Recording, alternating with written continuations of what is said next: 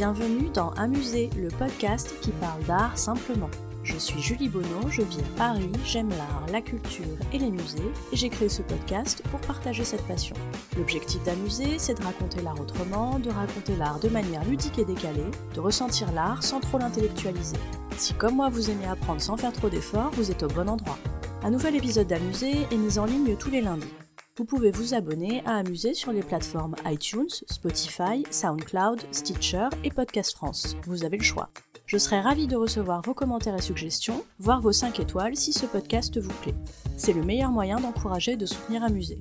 Vous pouvez également me suivre sur les réseaux sociaux, sur Instagram et sur Twitter c'est le compte amusé underscore fr, et sur Facebook et sur la chaîne YouTube sous le nom Amuser.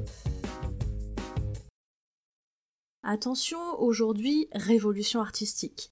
Ça n'est rien de dire que celui dont je vais vous parler a inspiré des tas d'artistes et a constitué un réel tournant dans la façon de peindre et d'appréhender la lumière. On va parler de Michelangelo Merisi, plus connu sous le petit nom de Caravage, car il est né à Caravaggio en Italie, et oui.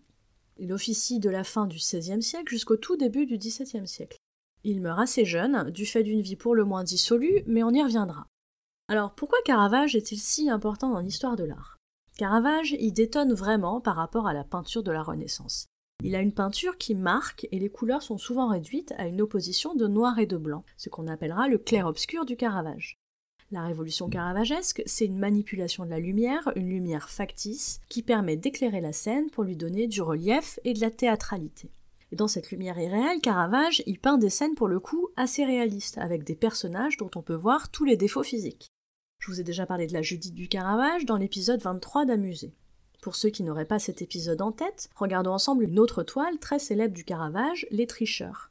Vous voyez dans cette toile les jeux de lumière dont je vous parlais, avec cet effet lumineux sur les murs et sur les visages des personnages, qui permet de bien montrer leurs expressions. Le joueur de gauche, un peu naïf, est concentré sur son jeu et semble ne pas voir ce qu'il se passe. Le joueur au fond est en train de lorgner sur les cartes du premier. Voyez sur celui-ci le détail des pliures du front. Il faut avoir une vraie qualité d'observation des attitudes humaines pour savoir représenter un tel détail. Le dernier à droite, le complice, il est concentré sur la tricherie qui est en train de s'opérer. Notez aussi les angles sales de ce dernier personnage. Vous voyez exactement ce dont je vous parlais, des effets de lumière un peu théâtraux au service d'une scène extrêmement réaliste. J'ai aussi envie de prendre un autre exemple, plus sombre cette fois parce que la palette de Caravage, elle s'est obscurcie à la fin de sa vie. Regardons le souper à Emmaüs, dont une version se trouve à la Pinacothèque de Brera à Milan. Si vous allez à Milan, faites un stop dans cet endroit parce qu'il y a vraiment des chefs-d'œuvre à voir. Ce tableau, il est beaucoup plus sombre, encore moins de couleurs que dans les tricheurs, qui n'étaient déjà pas très très colorés. La Caravage y réduit encore la palette au strict minimum jaune, vert, noir, blanc. Voyez encore plus cet effet de lumière irréelle. Sérieusement, ça n'existe pas une lumière comme ça dans la vraie vie. Et cet hyper-réalisme des visages et des corps. Regardez les rides sur le front, le détail des mains usées, abîmées. C'est tout ça qui suscitera l'admiration des peintres pour le Caravage, et ce sur plusieurs siècles. Il y a assez régulièrement des expositions sur le Caravage ou sur des peintres caravagesques. N'hésitez pas à en visiter histoire de vous rendre compte par vous-même de cette touche. En plus, c'est assez joli à regarder en général.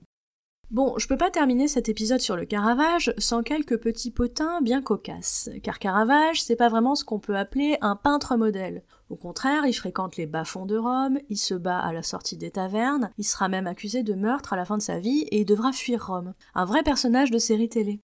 Maintenant, vous êtes expert sur le clair-obscur du Caravage et vous pourrez en plus placer quelques petites infos croustillantes lors de vos soirées.